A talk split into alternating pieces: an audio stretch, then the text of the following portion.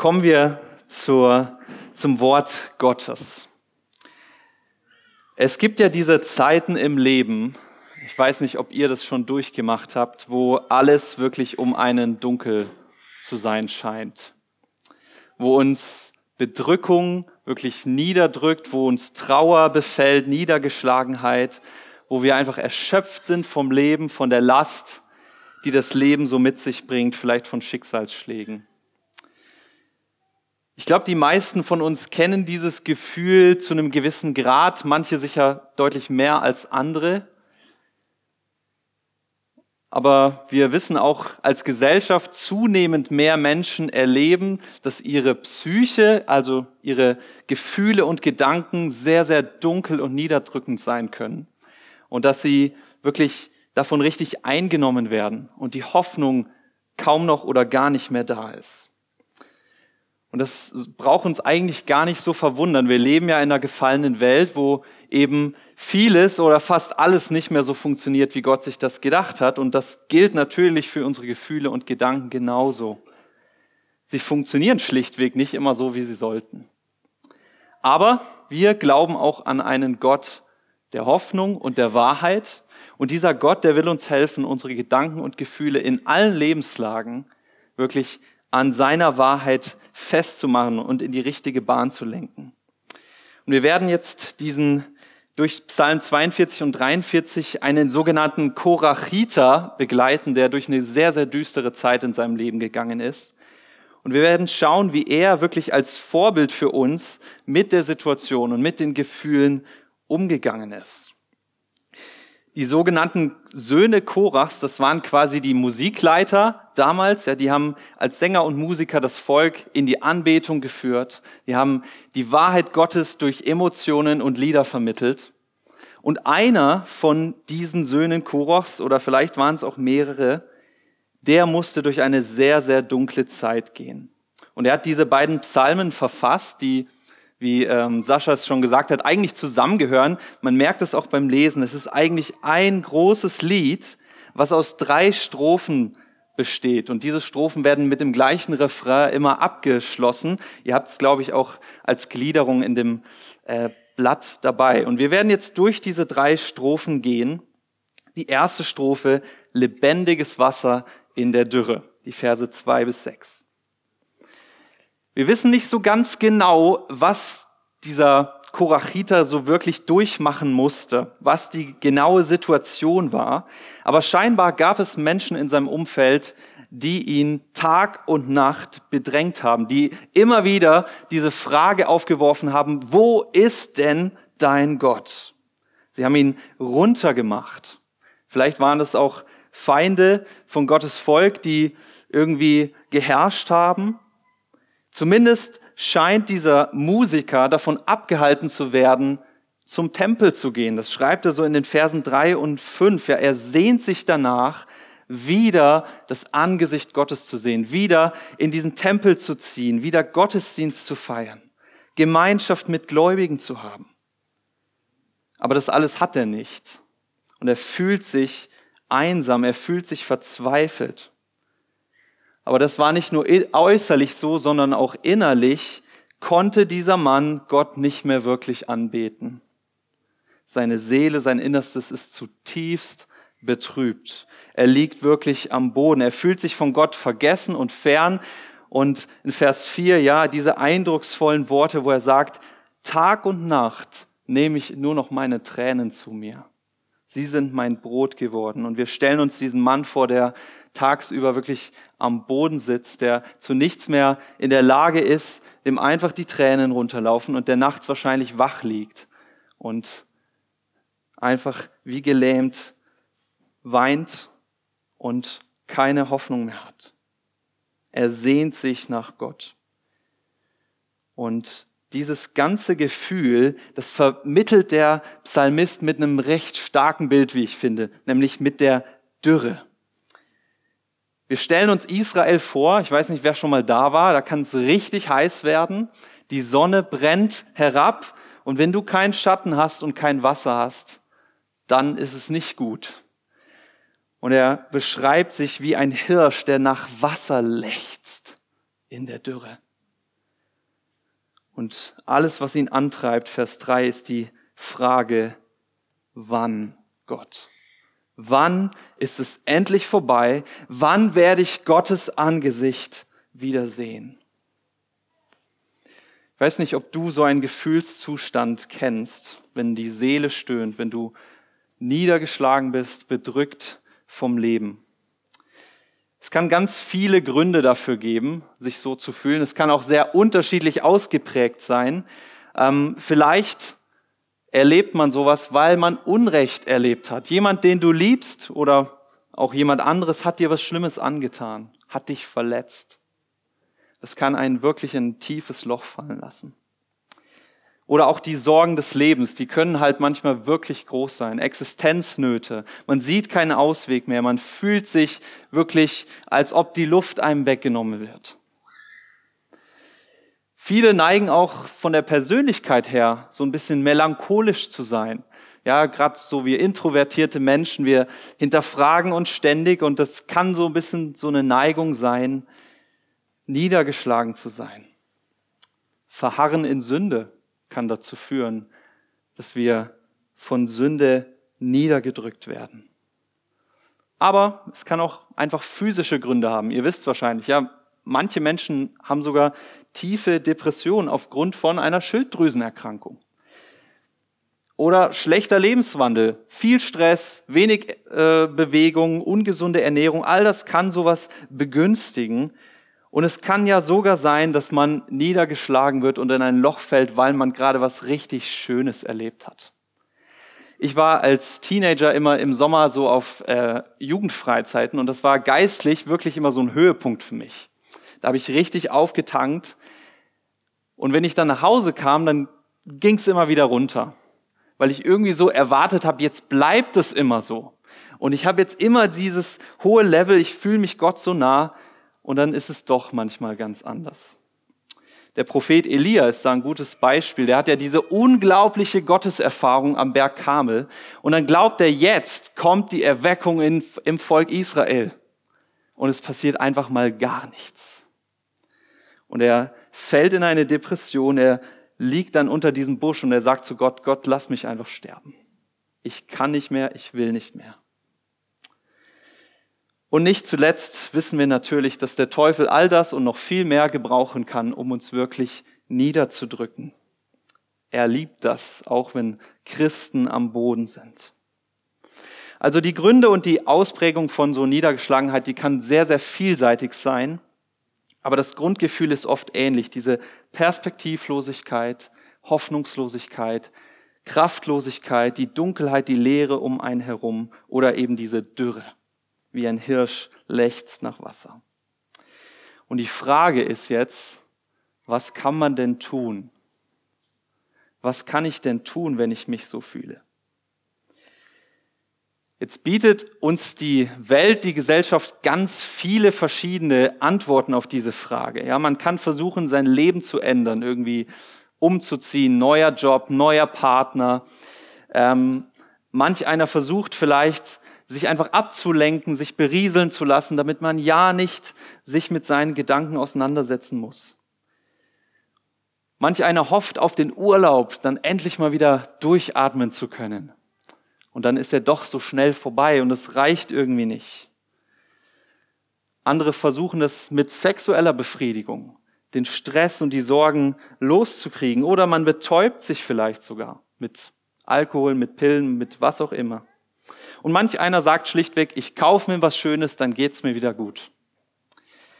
Und jetzt ist es so, nicht alles von dem, was ich jetzt genannt habe, ist irgendwie automatisch schlecht. Ja, es kann ja hilfreich sein, sein Leben zu ordnen. Es kann hilfreich sein, mal den Kopf frei zu kriegen, mal wegzufahren oder ähm, sich auch mal was zu kaufen, woran man sich wirklich freuen kann.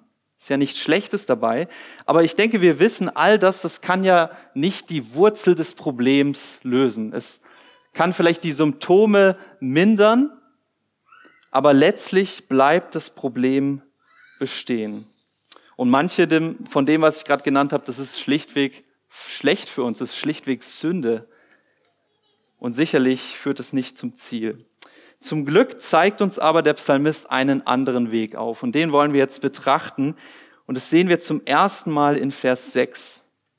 wo er schreibt, was bist du so aufgelöst, meine Seele, und was stöhnst du in mir? Harre auf Gott, denn ich werde ihn noch preisen für die Heilstaten seines Angesichts. Seht ihr, dieser am Boden liegende Musiker, der predigt sich die Wahrheit Gottes zu.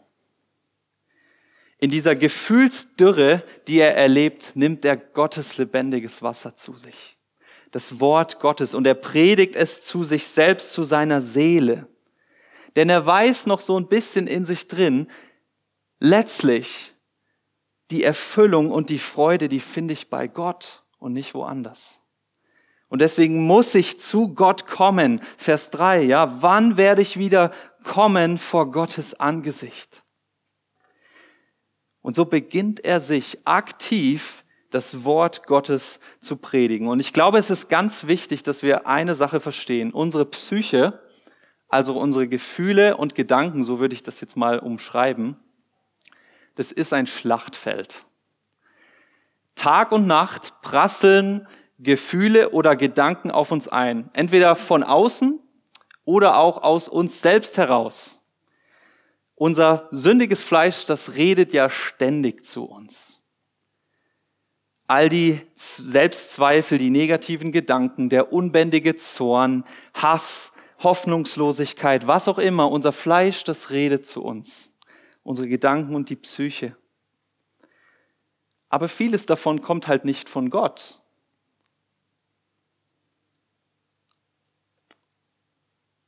Und das ist das Problem. Wir können uns nicht darauf verlassen, dass unsere Gedanken oder Gefühle immer richtig sind, dass sie immer vertrauenswürdig sind. Und das zeigt uns, wie unfassbar schlecht der Rat unserer Gesellschaft ist, einfach auf das Bauchgefühl zu hören. Mach einfach das, was sich richtig anfühlt in dem Moment. Just do it. Ja, bitte nicht. Ich denke, wir alle kennen das. Wir werden von Gedanken und Gefühlen bombardiert und auch von Gedanken und Gefühlen in die Irre geleitet. Und manch einer erlebt das, ich sag mal, verhältnismäßig im normalen Umfang von so Gedanken wie, ja, du bist nicht schön genug, du bist nicht, du bist es nicht wert, dass du geliebt wirst oder was auch immer. Und manch einer im Extrem nimmt das Messer und tu dir was an. Und ich denke, wir wissen, das kann nicht von Gott sein. Und deswegen ist es so wichtig zu wissen, ja, zu verstehen, es ist eben nicht alles vertrauenswürdig, was aus uns herauskommt oder was auf uns einprasselt Tag und Nacht.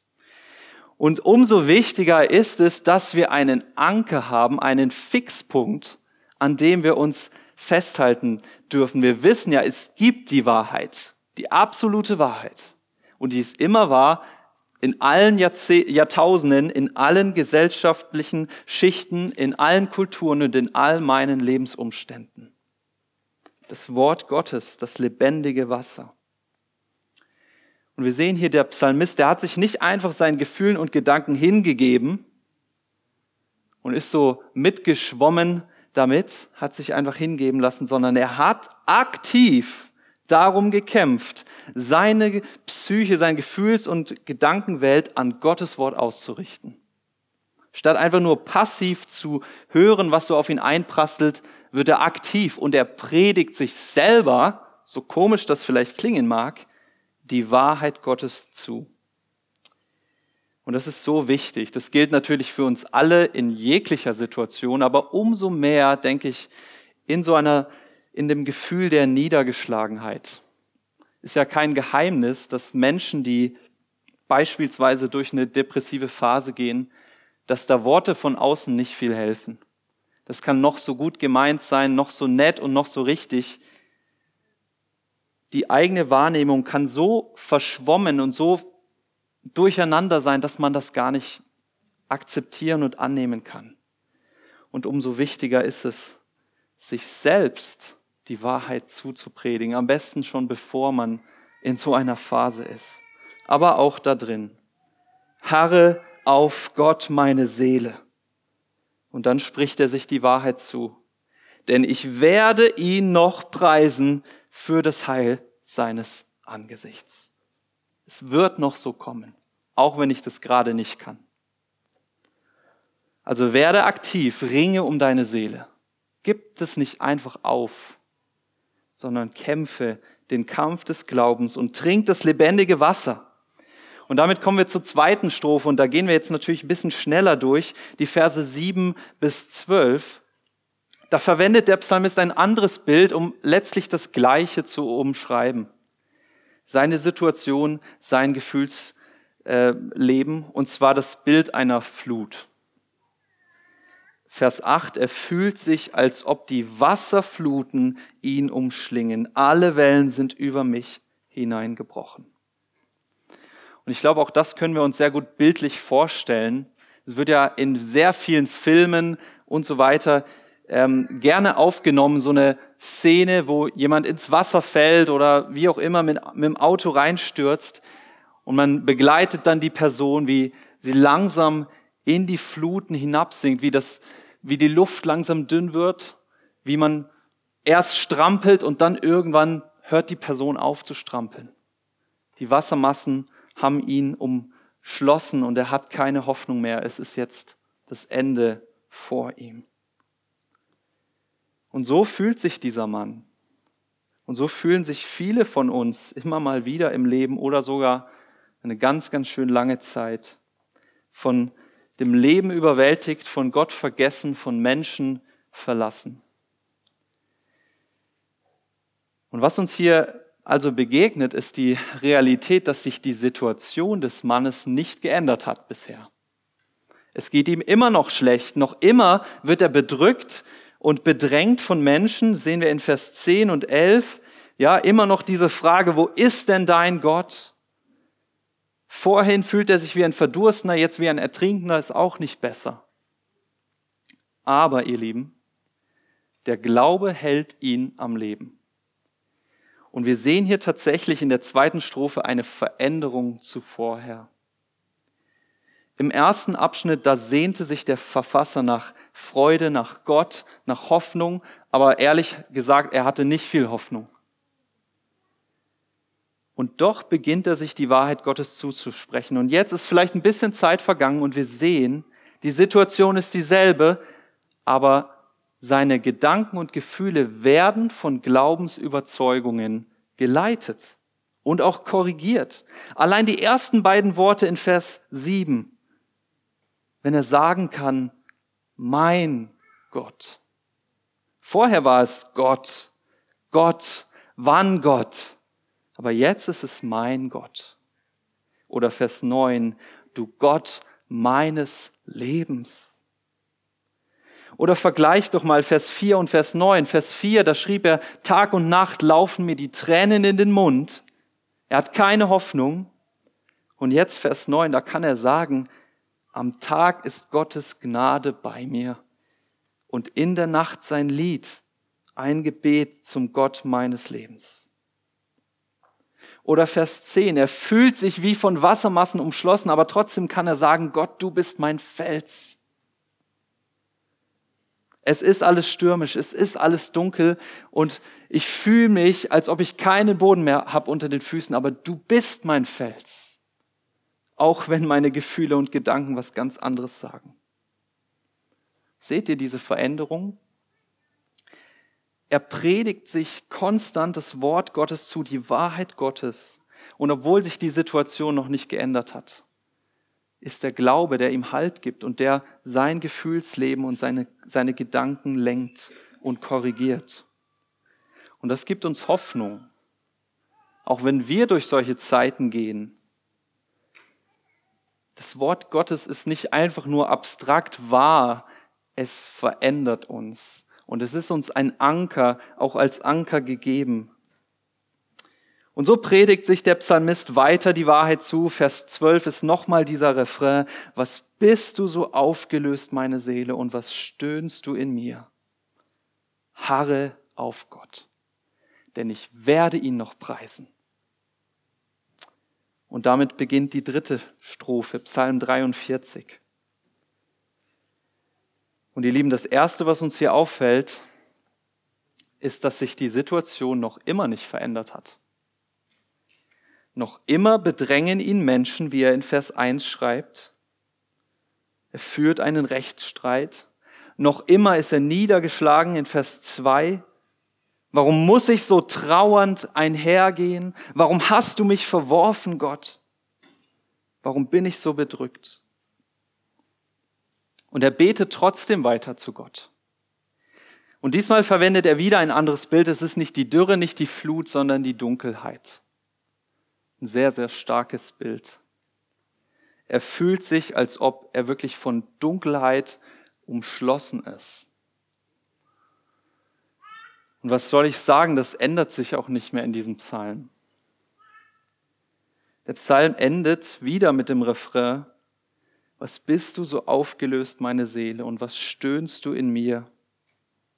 Harre auf Gott, denn ich werde ihn noch preisen. Jetzt ist die Frage, wie kann sowas sein? Das ist ja die Bibel, oder? Und die Bibel ist doch eigentlich, das, das fängt immer schlecht an, aber Gott rettet, Gott tritt doch dann ins Leben hinein und es gibt ein Happy End. Ultimativ ja, aber nicht immer im Leben eines Menschen. Und es gibt ganz, ganz viele Geschichten in der Bibel, die nicht mit einem Happy End enden, zumindest zu Lebzeiten der Person. Und auch hier nicht. Wir wissen nicht genau, was passiert ist, aber zumindest am Ende dieses Liedes hat sich diese Niedergeschlagenheit noch nicht verflüchtigt. Und das ist eine sehr, sehr bittere Wahrheit und die ist sehr schwer zu schlucken. Das Leben läuft nicht immer so, wie wir uns das wünschen. Und selbst als Christen auch nicht. Es gibt nicht immer ein Happy End und es gibt nicht immer das, was wir uns wünschen. Wir wissen, und das haben wir eben auch gesungen, Jesus Christus, unser Retter, der wird uns ein echtes Happy End schenken. Aber nicht in dieser Welt, nicht in dem Leben auf Erden.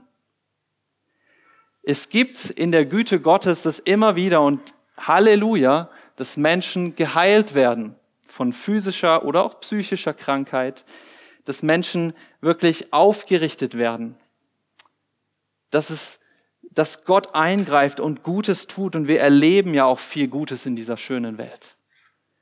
Aber nie umfänglich und nie bis zum Ende. Am Ende sterben wir alle, wenn Jesus nicht vorher wiederkommt.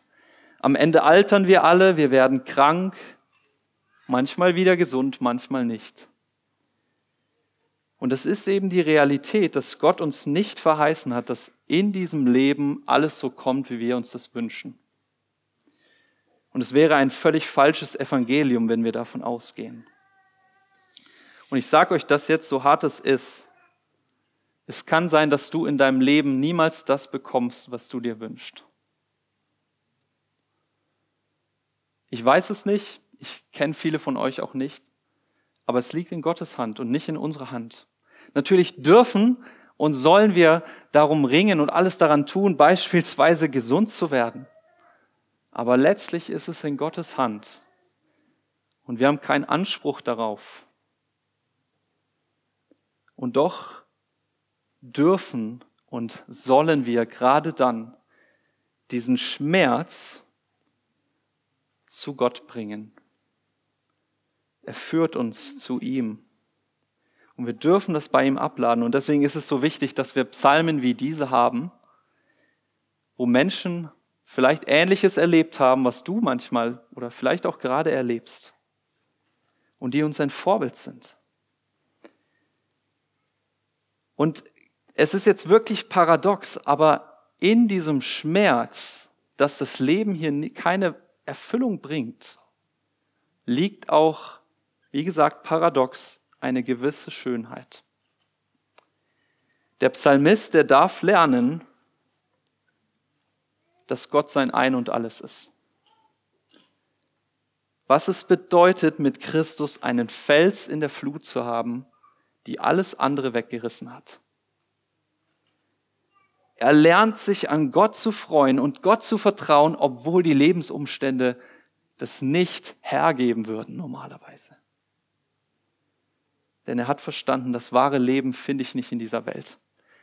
Und die wahre Freude finde ich nicht darin, dass ich gesund bin oder dass es mir gut geht, dass ich den perfekten Partner habe oder was auch immer. Die wahre Freude ist es tatsächlich sagen zu können, Christus ist mein Leben und Sterben mein Gewinn. Wenn ich zu Gott gehe, werde ich nichts verlieren, ich werde nichts verpassen, ich werde nur gewinnen. Und ihr Lieben, das ist die Wahrheit. Und so kann dieser Psalmist in aller Niedergeschlagenheit, dass man niemandem wünscht, hoffnungsvoll in die Zukunft blicken. Er hat wirklich eine ganz, ganz feste Zuversicht, dass Gott handeln wird. Und er betet, Vers 3, könnt ihr nochmal reinschauen, in Psalm 43, sende dein Licht und deine Wahrheit, sie sollen mich leiten und sie sollen mich bringen zu deinem heiligen Berg und zu deinen Wohnungen. Und dann weiter in Vers 4, quasi in Klammern, und dieses Licht wird mich auch leiten, und so werde ich kommen zum Altar Gottes, zum Gott meiner Jubelfreude und ich werde dich preisen auf der Zither, Gott, mein Gott. Also dieser Mann ist sich sicher, eines Tages, vielleicht in diesem Leben, vielleicht auch erst danach, er wusste es nicht, wird Gott ein Licht schenken.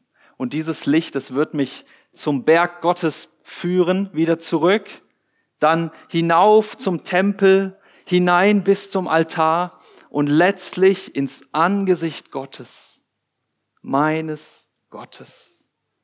Und im Angesicht Gottes, da werde ich voller Jubelfreude sein. Und ich werde nicht aufhören, Gott anzubeten und mich zu freuen, werde singen und tanzen. Und das wird geschehen durch das Licht Gottes, das er sendet. Und das muss man mal begreifen. Ich weiß nicht, vielleicht wenn ihr selber nicht in so einer Situation seid oder das noch nicht erlebt hat, wenn, wenn man so richtig am Boden ist, vielleicht kennt ihr jemanden. Und dass so ein Mensch sagen kann, obwohl mein Leben wirklich am Ende ist, weiß ich, ich werde voller Jubelfreude sein eines Tages. Und ich kann mich jetzt schon freuen, weil Gott wird handeln. Auch wenn ich nicht weiß wann. Er wird es tun. Und ihr Lieben, wir als Christen, wir wissen ganz genau, dass Gott sein Wort immer einhält, dass seine Versprechen nie ins Leere gehen und dass dieses Vertrauen, das der Mann hatte, auf Gottes zukünftiges Handeln auch nicht umsonst war. Denn wir wissen, Gott hat seine sein Licht in die Dunkelheit gesandt. Gott hat die Wahrheit und den Weg zum Haus Gottes offenbart. In Johannes 8, Vers 12, da sagt Jesus Christus über sich selbst, ich bin das Licht der Welt. Und wer mir nachfolgt, der wird nicht in Finsternis wandeln, sondern er wird das Licht des Lebens haben. Und das gilt selbst in der finsteren Welt. Also ja, als Christen leben wir schon in der Finsternis, und wir erleben das und trotzdem werden wir das Licht haben, sagt Jesus. In Johannes 4, da sagt er von sich, ich habe lebendiges Wasser. Und das ist umsonst für alle, die es wollen. Wer davon trinkt, der wird nie mehr Durst haben, selbst in der Dürre dieser Welt und des Lebens. Und wir wissen, Jesus ist auch der Fels des Heils, ein Fundament in der Flut des Lebens es wirklich hart sein kann. Ihr Lieben, unsere Hoffnung, die ruht also nicht auf diesem Leben, die ruht nicht auf Gesundheit, die ruht nicht auf Erfüllung in dieser Welt, auf einem tollen Urlaub und Ruhe oder Erfolg oder Ansehen oder was auch immer wir uns alles wünschen. Sie ruht allein auf Christus. Und manchmal gebraucht Gott auch solche schweren Zeiten, um uns das zu lehren, dass wir ihn brauchen, mehr als alles andere. Und was soll ich sagen, dieser Jesus Christus, der hat uns die Hand ausgestreckt am Kreuz, als er für uns gestorben ist, als er den Weg bereitet hat, dass wir zum Vater kommen dürfen, obwohl wir so verloren sind, so voller Schuld, so unwürdig, so weit weg von Gott. Er hat den Weg bereitet. Und er kam nicht nur auf die Erde, um den Weg zu bereiten, er ging auch wieder zum Vater.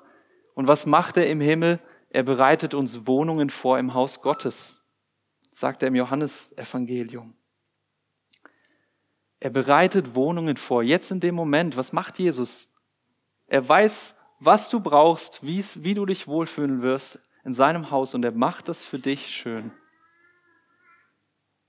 Und nicht, weil du vielleicht mal ankommen wirst, sondern wenn du zu ihm gehörst, dann wirst du dort ankommen. Und er wird auch wiederkommen auf die Erde, um dich selber zu ihm zu holen. Er bringt kein Taxi, schickt kein Taxi, er holt dich selber ab. In sein Angesicht, in, das, in die Jubelfreude, wie der Psalmist sagt. Nicht Freude und nicht Jubel, sondern Jubelfreude. Können wir uns gar nicht vorstellen, was das bedeutet. Und deswegen ermutige ich euch, predigt euch die Wahrheit zu. Haltet euch fest an der Wahrheit Gottes. Denn unsere Gedanken und Gefühle und auch die Gedanken und manchmal Gefühle anderer Menschen, die prasseln auf uns ein und die, die, sind, die lassen uns nicht unberührt und die können uns wirklich in die Irre führen. Aber Gottes Wort ist wahr und es ist uns ein Anker in allen Fluten, die da kommen. Und ich verspreche dir, Du wirst merken, auch wenn deine Umstände sich nicht ändern sollten, und ich wünsche jedem, dass sie sich ändern, und wir dürfen und sollen dafür beten, aber selbst wenn nicht, du wirst merken, dass Gott dir ein Anker sein wird und dass sein Licht scheint in der Dunkelheit, dass der Fels des Heils feststeht, wenn die Flut kommt und dass das lebendige Wasser deinen Durst stillt in der Dürre. Und so dürfen wir wirklich voller Hoffnung sein. Und wir dürfen uns freuen und gleichzeitig das Leid vor Gott bringen, in der Gewissheit, dass sein Licht hell strahlt und wir eines Tages bei ihm sein werden. Amen.